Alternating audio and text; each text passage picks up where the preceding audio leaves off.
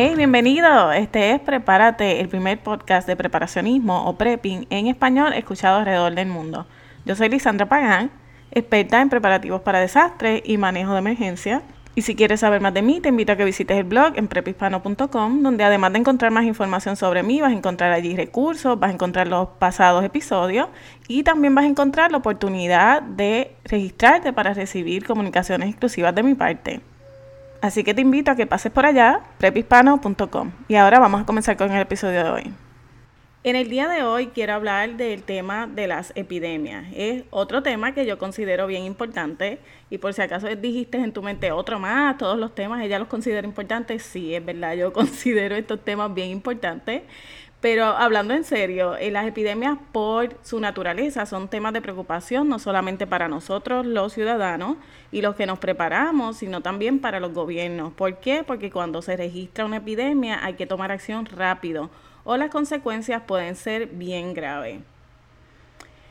Pero antes de comenzar con la discusión de hoy, quisiera recomendarte unas, unos programas o unas series de programas de televisión o que los puedes encontrar en Netflix o unas películas para que tú puedas ver distintos tipos de epidemias y lo que pudiera suceder en tiempos modernos. Porque quizás la idea que tenemos es la de que una epidemia ocurre en un país así como en África y no pensamos en una epidemia que nos pueda ocurrir a nosotros. Así que si tienes tiempo, ¿verdad? Para mirar eh, estos programas, te recomiendo que vayas a Netflix y busques allí la, la serie Survivors que esa serie es bien interesante porque los survivors son las personas que estuvieron inmunes o que se recuperaron de la infección. Entonces, está la película Contagion, que es una película, la puedes quizás encontrar en YouTube o en Amazon, maybe hasta en DVD en algún lugar donde se alquilan DVDs, pero esa película Contagion es bien increíble porque la forma en que surge esa epidemia y cómo se riega a través del mundo eh, ocurre de la forma que realmente nosotros no lo pensamos que puede suceder porque son formas ilógicas, diría yo, o quizás que no que tú nunca sospechaste que pudiera surgir esa epidemia de una forma como esa. Pero no te voy a dar los detalles. Si quieres saber más, vete y mira esa película Contagion. Es bien, bien interesante. Y me parece que um, los protagonistas son Matt Damon y Wayne Paltrow, maybe. Ah, no me acuerdo bien, pero sí sé que es una excelente película. La última serie que yo vi, y esta es bien reciente, quizás todavía no se encuentre disponible o quizás la puedas conseguir en Hulu o algunos capítulos en YouTube, se llama Containment. Y esa, esa serie la presentaron en este, en este año, yo diría como de enero a marzo, de enero a mayo, en el canal CW, acá en Estados Unidos, y me imagino que lo han pasado alrededor del mundo. Pero esa serie, Containment, no va a tener una segunda parte no hay segunda temporada, lo cual yo encontré que fue un disappointment y una frustración porque estaba muy interesante. Porque ahí en adición a la epidemia entran otros factores como los trucos que se hacen en el gobierno, las conspiraciones que se llevan a cabo y muchas otras cosas que también son bien interesantes. Y todo eso yo entiendo que nosotros tenemos que verlo, no porque sean una realidad, no son 100% real, pero de algún lugar sale estas ideas, de algún lugar sale esa información como para hacerlo. Estos programas, para hacer estos programas y que, y que sean tan reales. Y yo pienso pues que muchas veces los que escriben estos programas tienen cierta información privilegiada o quizás no privilegiada, sino que alguien de los que ya ha estado envuelto le puede contar con mucho más detalle. Pero como te dije, de todas estas que te he recomendado, Contagion, la película, es la que te va a dejar pensando cómo es que de ahora en adelante tú tienes que protegerte para que no te contamines con una epidemia como esa. Porque nosotros realmente, yo diría que la mayoría de las veces lo que nos viene a la mente es epidemias en países subdesarrollados que probablemente no tienen acceso a agua limpia, no tienen las mismas facilidades de, de asistencia médica que nosotros tenemos y por eso es que como que nos confundimos, pero no, esto puede pasar en cualquier lugar y hay distintas razones. Bueno, pues ya te dije cuáles son los programas o películas que te pueden ayudar a entender claramente muchas cosas de las epidemias que a veces ignoramos. Y ahora quiero comenzar con el tema de hoy y te quiero decir que estas epidemias son creadas por agentes biológicos, entre los cuales se encuentran bacterias, virus, toxinas, hongos muchas veces, pero se le llaman agentes biológicos porque no son producto o respuesta a un producto químico, sino a un organismo. Y por eso es que se clasifican todos como un agente biológico, no importa si es virus o bacteria o si es un hongo, si es un organismo se considera como biológico. Entonces muchos de ellos ocurren naturalmente, pero otros han sido mutaciones, pueden ser naturales o pueden ser mutaciones creadas en un laboratorio nosotros conocemos que hay un montón de variaciones de lo que se llama la influenza y esa está la influenza porcina, está la, la, influenza aviaria, está, hay muchas de ellas y tienen distintos nombres, distintas eh, codificaciones, pero casi todas son variaciones de la misma. En eh, años recientes vimos la porcina que se le empezó a pegar a las personas o se empezaron a contaminar personas y la aviaria, que fue la que se presentó en los últimos dos años, esa no se transmitía a personas, pero sí podía causar un daño increíble y unas pérdidas increíbles en la industria de las de las aves y del, em, del pollo, de los patos y de todos esos alimentos que muchas veces pues se llegaba, el, el animal se enfermaba y no llegaba a poder ser procesado y había unas pérdidas millonarias en esa parte. La influenza es una de las más comunes que se encuentran en todos lados. Este, nosotros la conocemos como el flu, pero la influenza no es lo mismo que un catarro común y no es lo mismo que un resfriado. Requiere eh, medicamento y en ese caso requiere atención médica. Es por eso que muchos, todos los años hay cientos y miles de personas que se enferman, a algunos se le complica la situación y mueren, pero es porque el flu el virus del flu se complica con otras condiciones preexistentes, ya sea como problemas respiratorios, otro tipo de condiciones. Ahora, esta condición del flu, no, como te dije, no es lo mismo que un catarro o un resfriado normal, siempre viene siendo mucho, mucho más severo, incluye dolor en el cuerpo, incluye otros síntomas. Algunas personas se le presenta con vómitos y diarreas, hay otras personas que es una debilidad y un dolor muscular. Pero yo lo que quiero que tú recuerdes de esto es que el flu es bien común y hay varias opciones para las personas. Eh, creo que sí existe una vacuna o varias vacunas porque cada año sacan una nueva para las variaciones del virus que estén ocurriendo este año. Pero yo tengo issues con eso. ¿Por qué? Porque en mi casa, cuando nos vacunamos, nos enfermamos más que el año que no nos vacunamos. Así que yo creo que cada cual debe hacer su propia decisión. Yo en realidad, eh, para las personas mayores y quizás para las personas que están en riesgo, sí es importante que se vacunen, pero en mi experiencia, en mi casa, cada vez que nosotros nos vacunamos, nos enfermamos mucho más serio de lo que nos hubiésemos enfermado otro año. Yo lo que les recomiendo a todo el mundo, porque me funcionó a mí, es que desde que empiecen a cambiar las temperaturas y empiece a darse casos de personas que ya se están enfermando, subas tu consumo de vitamina C. ¿Por qué lo digo? Porque años que yo estuve trabajando en las plantas donde se procesaban cítricos, todos mis compañeros se enfermaban, pero yo nunca me enfermé porque yo a la hora de cada break consumía por lo, por lo general una o dos frutas altas en vitamina C, como lo son los cítricos, y nunca me llegué a enfermar. Así que eso es lo que yo hago. Eh, llega el tiempo del frío, tiempo que cambia el clima un poco, y en mi casa todo el mundo está consumiendo naranja, jugo de limón y todas esas cosas que nos ayudan con la vitamina C para evitar enfermarnos. Y eso ha sido mucho más efectivo que la vacuna porque las veces que mi esposo se ha vacunado, se ha enfermado gravísimo,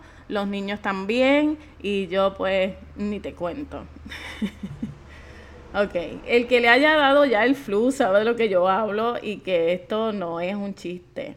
Pero por lo general, esta epidemia del flu está precipitada por cambios en el clima. Es por eso que se contagia mucho más durante el invierno y, y, durante hay un flu que viene después de la primavera, cuando surgen esos cambios de que estaba bien frío y pasa a ser caliente o de bien o de tibio en el otoño al invierno. Pues ¿por qué? Porque eso es un factor precipitante para el crecimiento de ese virus, para que se riegue también, porque pues las personas lo riegan por el aire, se, se riega en el ambiente.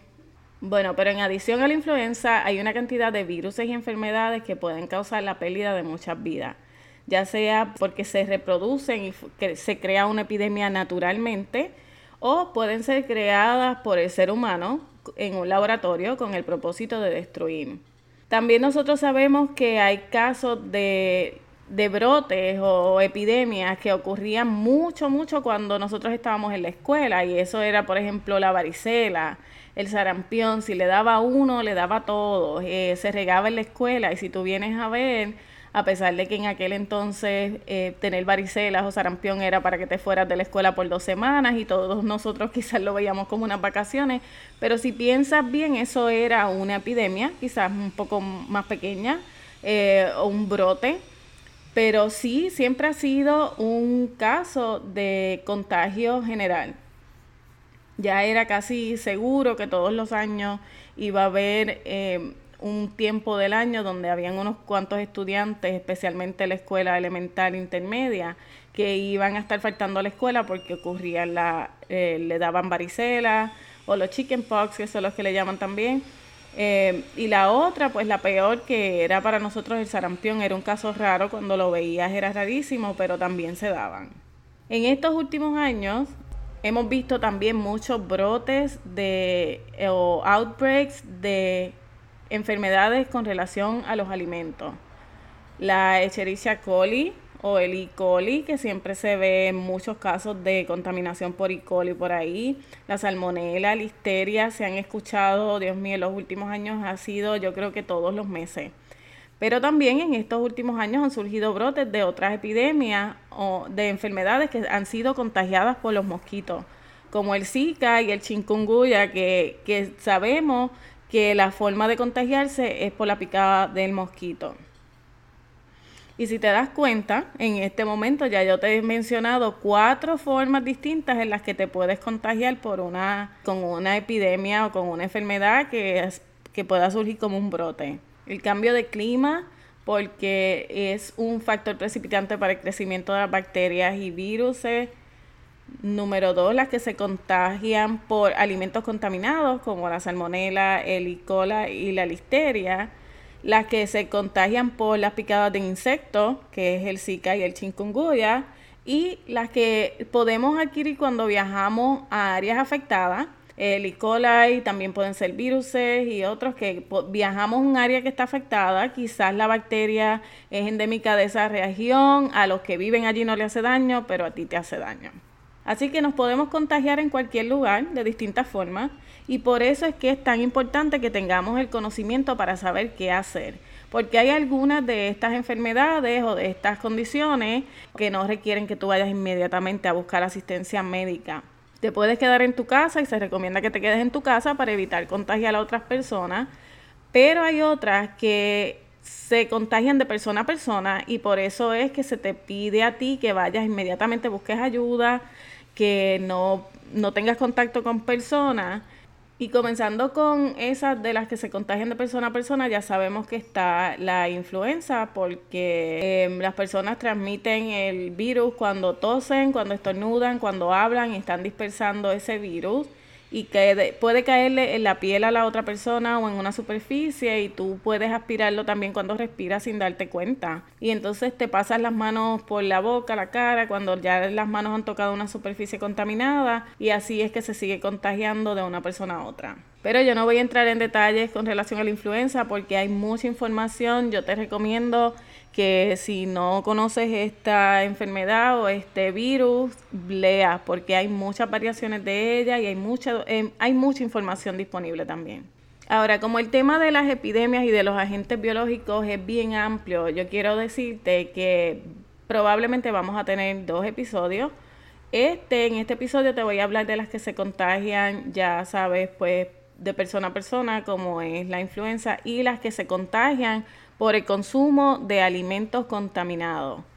Más adelante voy a tener otro episodio en el cual vamos a estar hablando de las que se contagian o de las que son creadas por el ser humano con el propósito de destruir y que se pueden contagiar por el aire, de persona a persona, se pueden, se pueden contagiar de muchas formas porque el propósito de ellas es que se dispersen rápidamente y que haya muchos enfermos. Pero en este episodio vamos a hablar de las que se contagian por consumo de agua o alimentos contaminados. Cuando hablamos de, la, de los agentes biológicos que, se que uno se contagia por el consumo de alimentos o agua o líquidos contaminados, yo quiero que tú sepas que quizás ocurren por razones naturales quizás ocurren porque han habido mutaciones y quizás ese agente no era letal, era una bacteria completamente normal que vivía en el cuerpo del ser humano sin causar problemas, pero esas mutaciones han hecho que cambie y se convierta en una bacteria dañina o nociva para la salud. Ahora, cuando se encuentran en los alimentos, puede surgir porque se ha contaminado deliberadamente. Alguien ha contaminado esos alimentos. Segundo, pueden estar ahí porque no se detectaron en pruebas de control de calidad, si es que había algún control de calidad, o surgen por descuido humano. Y toda esta información que vamos a estar discutiendo se encuentra en las páginas del Centro de Control de Enfermedades o del CDC del Gobierno de los Estados Unidos. Ahora, dentro de los agentes biológicos que se encuentran en los alimentos, podemos encontrar el botulinum, que es la bacteria que causa el botulismo, el Escherichia coli o el E. coli, que es el que se conoce y hay montones de, de esa bacteria. Está el Salmonella, que también hay una, un sinnúmero de bacterias que están dentro de la familia del Salmonella. Está el Shigella dysenteria, que es lo que le llaman la disentería. Está el tipi o la fiebre tipoidea y la cólera. Entonces, comenzando con el botulinum, el botulinum es la bacteria que causa la condición del botulismo. Y el botulismo se contrae cuando la persona consume un alimento que ha sido contaminado con una toxina que libera eh, la bacteria botulinum. Ahora, el problema de esto es que esa toxina causa parálisis en los músculos. Y ahora déjame dar un poquito de reversa en esto. Cuando se paralizan los músculos, las personas empieza a paralizarse el cuerpo, incluyendo la facilidad o las capacidades para respirar. Por eso es que esta enfermedad es bien peligrosa porque las personas pueden verse complicadas hasta el punto que no pueden respirar y mueren. Ahora, esta bacteria es usada para muchas otras cosas. También el, el, botulinum es usado para el botox que usan las personas para quitarse las arrugas o para estirarse. Y si te fijas, tiene sentido porque al paralizar los músculos es que las personas se ven así como bien estiradas. Pero anyway, cuando esa toxina se encuentra en las comidas y tú lo consumes, ese, eso entra tu, a tu organismo y empieza a paralizar tus músculos. Las personas no presentan síntomas inmediatamente. Los síntomas pueden aparecer desde 6 horas hasta 10 días más tarde después de esa contaminación. Así que imagínate si esto fuera, por decir, una comida en un buffet que está contaminada, ¿cuántas personas pueden comer de esa comida antes de que la primera persona presente signos o síntomas de que se ha contaminado con esta enfermedad? Yo creo que eso es bien preocupante porque hay un periodo demasiado grande, hasta 10 días en lo que la, la persona empieza a presentar síntomas. Y en ese caso yo creo que muchas más personas tienen la oportunidad de consumir esos alimentos que están contaminados y pues para mala suerte muchas más personas se pueden contagiar y pueden verse complicados con esta condición. Ahora, esta, el botulinum nos concierne a nosotros porque nosotros que por lo general, mientras hacemos las gestiones de prepping, envasamos y conservamos alimentos en las casas y esa es la fuente número uno para esta bacteria crecer. Los alimentos o las conservas que nosotros hacemos que no se llevan a unas temperaturas recomendadas o que no se envasan siguiendo unas prácticas recomendadas. Por eso es que es bien importante que si tú haces canning o haces conservas en tu casa, sigas las reglas de cómo cocinar esos alimentos antes de guardarlos, porque pudieras estar conservando un cultivo de bacterias. Y a pesar de que el botulismo no se transmite de persona a persona, es bien peligroso porque al paralizar esos músculos, las personas, como te dije, pierden la capacidad para respirar y pueden morir. Pero los síntomas iniciales son visión borrosa o doble, párpados caídos, dificultad para hablar, dificultad para tragar, dificultad para moverse, boca seca y debilidad en los músculos que empiezan en los hombros y brazos y se va moviendo hacia la parte inferior del cuerpo. Ahora fíjate una cosa, empieza con visión borrosa, párpados caídos. Si te fijas, los síntomas empiezan como por decir en la cabeza y se van moviendo por el cuerpo. Yo entiendo que la forma más adecuada para identificar es con la visión borrosa y quizás la dificultad para hablar, porque ahí es donde te vas a dar cuenta de que algo está pasando. Y hay una antitoxina para tratar esta condición, pero para que esa condición se pueda tratar, hay que buscar ayuda médica lo antes posible. Si tú experimentas que tienes visión borrosa y que no puedes hablar, eso debe ser suficiente para salir corriendo al hospital escribir si no puedes hablar en un papel qué es lo que estás sintiendo y qué es lo que tú entiendes que es, para que te puedan tratar con la antitoxina, porque la antitoxina es efectiva deteniendo el progreso del botulinum en el cuerpo. Y si se administra temprano en la contaminación, las personas sobreviven. Pero aún así siempre va a haber algún tipo de daño o de parálisis que va a tomar semanas o quizás hasta meses en recuperarse. Pero la prevención para nosotros que quizás envasamos o preparamos alimentos en nuestras casas es llevar esos alimentos a las temperaturas recomendadas. Hay un listado de los alimentos que pueden ser, como quien dice, un ambiente perfecto para que esta bacteria crezca. Y ahí está el maíz, la remolacha, las habichuelas tiernas. ¿Por qué? Porque tienen un contenido bajo de ácido. Y eso lo que crea es pues que, que haya un ambiente perfecto para la bacteria crecer. Y si te fijas, el maíz, la remolacha, las habichuelas tiernas son como dulzonas. Así que pudieras utilizar eso como referencia. Pero anyway, la idea es que si tú estás envasando en tu casa, tú estás eh, haciendo lo que se llama canning o haciendo conservas, que siempre lleves esas comidas esa, a lo que se llama el proceso de pasteurización, ya sea porque la hierves o porque la tratas, muchos lo hacen sellando en el horno, que creo que la ponen también a una temperatura alta antes de sellarla. En realidad no conozco bien el proceso, pero sé que si tú no llevas esos alimentos a esa temperatura donde mueren las bacterias, lo que estás creando, como quien dice, es el ambiente perfecto para que ellas crezcan. Otra forma de la que se puede uno contaminar con esta bacteria es por heridas infectadas.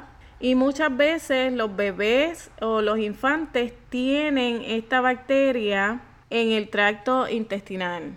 Por eso es que no se recomienda que a los niños menores de un año se le dé miel. Porque si tiene la bacteria, pero no ha consumido nada que active la bacteria, no hay problema, pero la miel por lo general también sirve como, como un propulsor para que la bacteria se active en el tracto intestinal de los bebés. Ahora, como te digo, si tú identificas alguno de estos síntomas para el botulismo, tienes que salir corriendo al hospital y probablemente dejarles saber si ya no puedes hablar, como te dije, hacerlo escrito para que ellos sepan cómo tratarte, ellos tengan una idea clara, porque si tienen que empezar a verificar cuáles son las posibles cosas que tú estuvieras presentando, ya ahí se sigue haciendo tarde. Otra de las más comunes que vemos es el Escherichia coli, como te dije, o el E. coli, que prácticamente todos los meses hay algún brote de E. coli en algún lugar. Y es bien común porque se encuentra en los alimentos, en la superficie, en los intestinos de los animales, en los intestinos del ser humano y se encuentra en muchos lugares porque no todas las especies o todas las variaciones de la E. coli son dañinas para el ser humano. Algunas viven en el cuerpo de los animales sin causarle daño, pero entonces cuando el ser humano consume esa carne, se enferma. Y hay algunas variaciones de la E. coli que causa diarrea o infecciones en el tracto urinario, pero hay otras, ah, otras especies que causan problemas respiratorios, neumonía y otras enfermedades. Es por eso que han habido los mismos brotes relacionados con carne que con harina. El E. coli se encuentra en los tomates, en la lechuga, en la alfalfa, eh, se encuentra en cualquier lugar, porque es bien común que se encuentre en, los, en el tracto intestinal de los animales. Cuando estos animales hacen sus necesidades, la tiran al piso y de ahí la contaminación sigue. De esas variaciones dañinas hay seis que pueden causar diarrea, vómito, dolor abdominal, pero hay algunas que en casos severos pueden causar lo que se llama una diarrea hemorrágica y fallo renal. Los síntomas del E. también se desarrollan en periodos desde un día hasta 10 días después de la contaminación. Y por lo general, cuando es una, una de las variaciones que causa diarrea, dolor intestinal y todo eso, se cura en un periodo de 3 a 4 días. Ahora, si han pasado más de esos 3 o 4 días y tú sigues en la misma condición, ya es tiempo de que te vayas al doctor. Lo curioso de esta bacteria es que aunque tú te recuperes de los síntomas, te puede tomar meses en lo que esa bacteria sale por completo de tu cuerpo.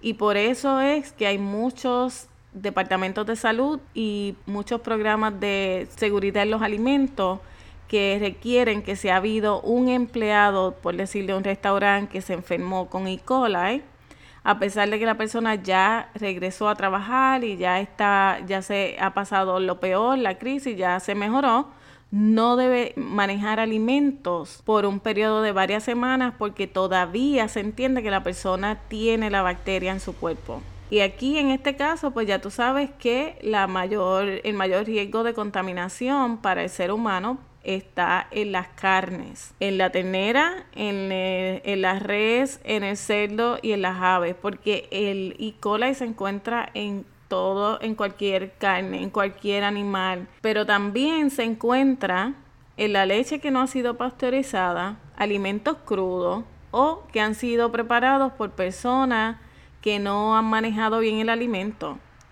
No sé si has visto los anuncios de televisión donde te enseñan como un counter o, una superficie en una cocina y te enseña todas las bacterias que hay. Exactamente eso es lo que pasa con el E. coli. El E. coli se encuentra en cualquier superficie porque lo mismo puede estar en el cuchillo que usaron para cortar, como puede estar en la tabla donde se cortó, como puede estar en el paño con el que se está limpiando la mesa. Por eso es que es bien importante seguir las reglas de higiene. Hay que lavarse las manos todo el tiempo, usar jabón antibacterial, nunca manejar alimentos sin lavarse las manos y evitar lo que se llama la cross contaminación o cross contamination, que es que el mismo cuchillo que utilizaste para cortar la carne después lo usas para cortar otra cosa. Siempre hay que mantener la higiene porque esta bacteria se encuentra donde quiera. Y como, como te dije, puede que sea la que no hace daño, la que se encuentra ahí, pero puede ser también la que causa condiciones más severas. Si no tienes agua y jabón, recuerda que puedes utilizar el hand sanitizer y puedes utilizar esos pañitos para desinfectar, porque esta bacteria se ha comprobado y se ha probado que se encuentra donde quiera, incluyendo la canasta que usas en el mercado, el carrito donde sientas a tu bebé, donde quiera se encuentra. La otra bacteria que quiero mencionar en este episodio es la salmonela. Esta bacteria también se contagia por alimentos contaminados, pero en el caso de la salmonela se encuentra más comúnmente en alimentos que no han alcanzado las temperaturas requeridas para cocinarse. Alimentos crudos, alimentos como los steaks que no se cocinan bien. En el caso de la salmonelosis, que es la infección causada por la bacteria, la persona va a experimentar diarrea, fiebre, dolor abdominal, mucho más rápido, de 12 a 72 horas después del contagio. Y también la persona se puede recuperar rápido entre 3 a 4 días. Pero el peligro de la salmonelosis es que la bacteria se puede ir a la sangre y viajar a otras partes del cuerpo causando la muerte si no se trata adecuadamente a tiempo. Por eso es que las personas que se infectan con salmonela se llevan al hospital para ser tratados porque lo que se trata de evitar es que esa bacteria llegue a la sangre. En este caso, en adición a la prevención de no tocar nada que pueda estar contaminado, tienes que saber que la salmonela se contagia por consumir alimentos que no han sido cocidos, alimentos que no han alcanzado una temperatura de cocción los huevos, lácteos, eh, productos que no han sido pasteurizados, todos esos tienen gran potencial de contaminarte con salmonela.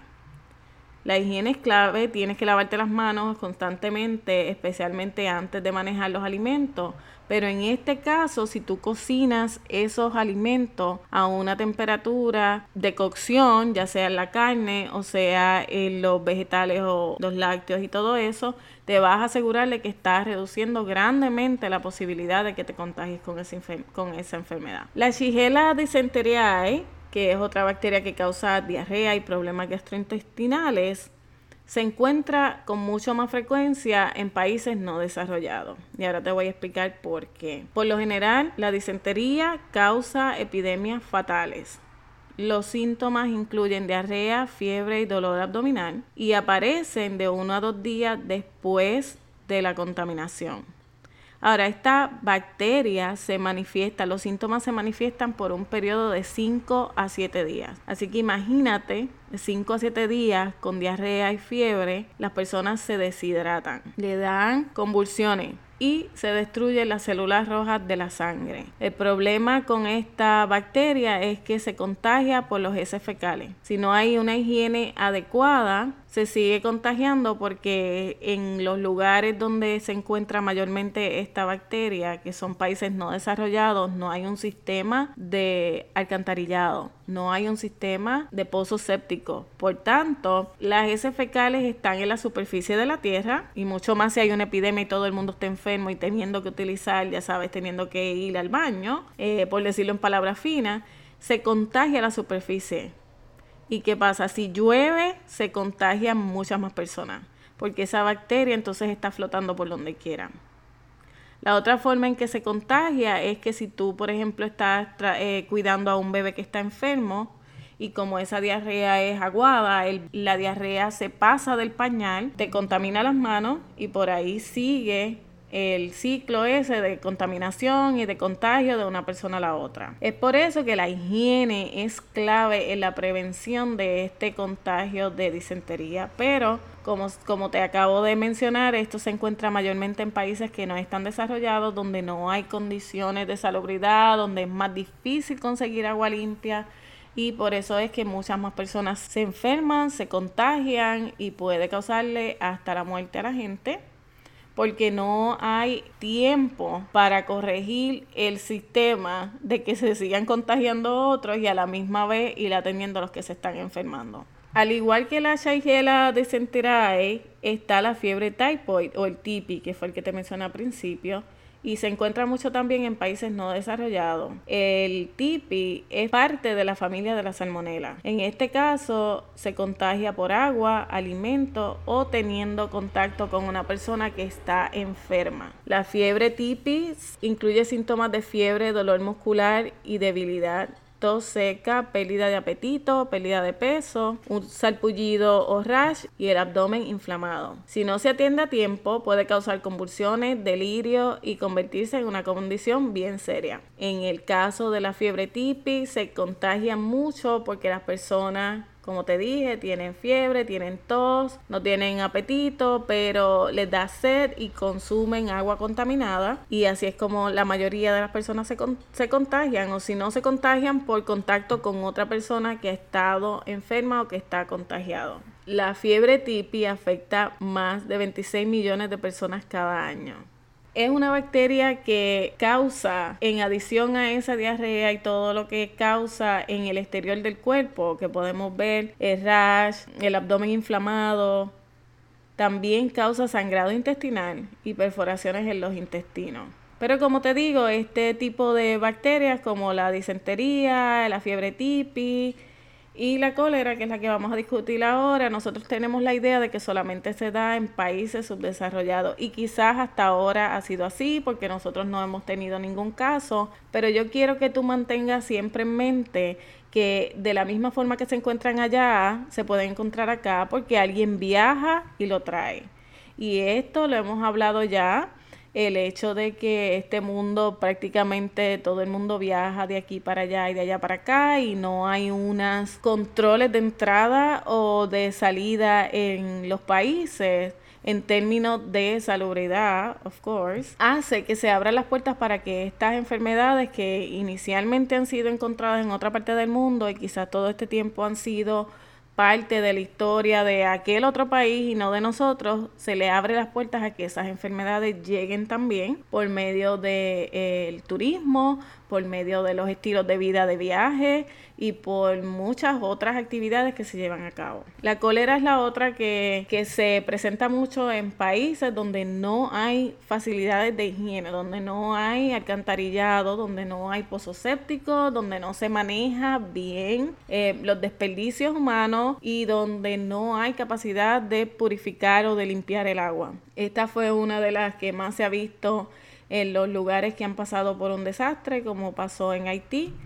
Y se encuentra porque es lo mismo, no hay agua limpia, no hay agua potable, las personas se enferman, se contaminan, ya la diarrea, eh, no hay forma de manejar esos desperdicios humanos y se, se riega la bacteria por donde quiera.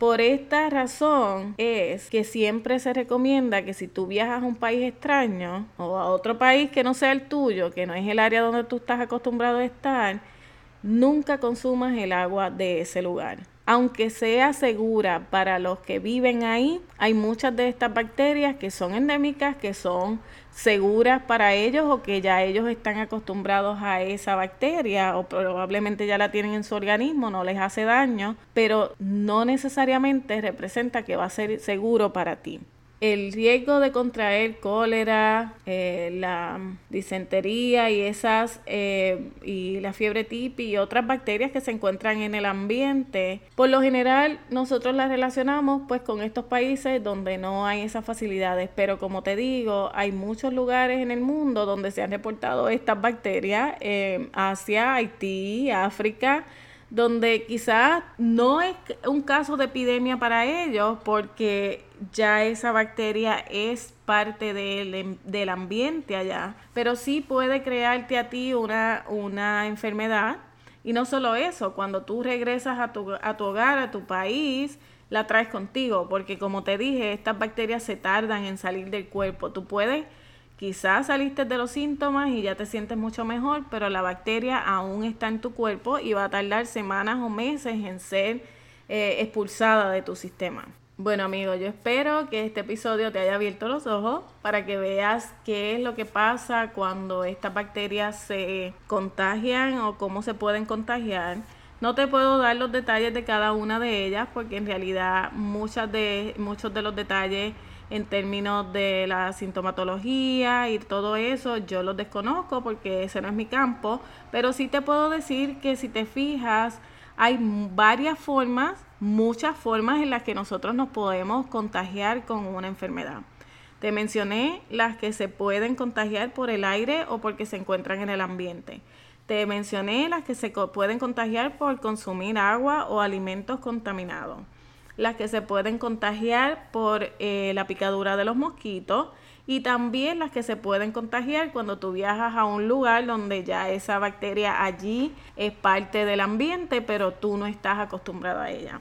El propósito mío de hacer este programa es que nosotros tengamos conciencia de todas las enfermedades y de todas las bacterias y de todo lo que hay allá afuera, en el mundo exterior porque muchas veces nos encerramos en nuestro mundo o pensamos que eso no va a llegar aquí. Si te fijas, hay motivos suficientes para uno prestar atención a esto. Ya lo es, es bien fácil viajar de un país a otro y no quiero decir que lo vayas a hacer con la mala intención de traer ese virus para acá o esa bacteria para acá o para tu casa cuando regrese, pero tenemos que tener en cuenta que estas condiciones una vez entran a nuestro cuerpo van a estar ahí por un tiempo que representa que en ese tiempo podemos contaminar a otras personas. Y lo que nos corresponde a nosotros, en adición a saber en qué ocasiones tenemos que salir corriendo para el hospital y en qué ocasiones podemos quedarnos en la casa a pasarla ahí o esperar a ver qué va a pasar, es también prevenir, es prevenir enfermarnos nosotros y prevenir contagiar a otras personas para que no caiga en una epidemia. Ahora tengo que dejar este episodio hasta aquí. Como te dije, en el próximo episodio voy a continuar la discusión, pero voy a tomar el tema de lo que son agentes biológicos que se utilizan con el fin de crear esas epidemias, de crear esas enfermedades y destruir. También vamos a hablar de los agentes biológicos que son alterados en laboratorio con ese propósito de destruir vida. Y vamos a hablar sobre la bóveda de vacunas y otros temas bien interesantes que son importantes que los conozcamos y que sepamos a qué atenernos. Te recuerdo que esta información la vas a encontrar si te interesa conocer en detalle de estos agentes biológicos porque hay un listado que tiene sobre 100 agentes biológicos puedes visitar la página del CDC en cdc.gov y allí hay un tab que habla de Emergency Preparedness. Y cuando tú veas eso de Emergency Preparedness, ahí te dice cuáles son los agentes biológicos y hay un listado para que sepas de la A a la Z. Imagínate cuántos hay ahí. Bueno, ahora me despido por esta semana. Recuerda compartir esta información con aquellas personas que entiendas que se pueden beneficiar.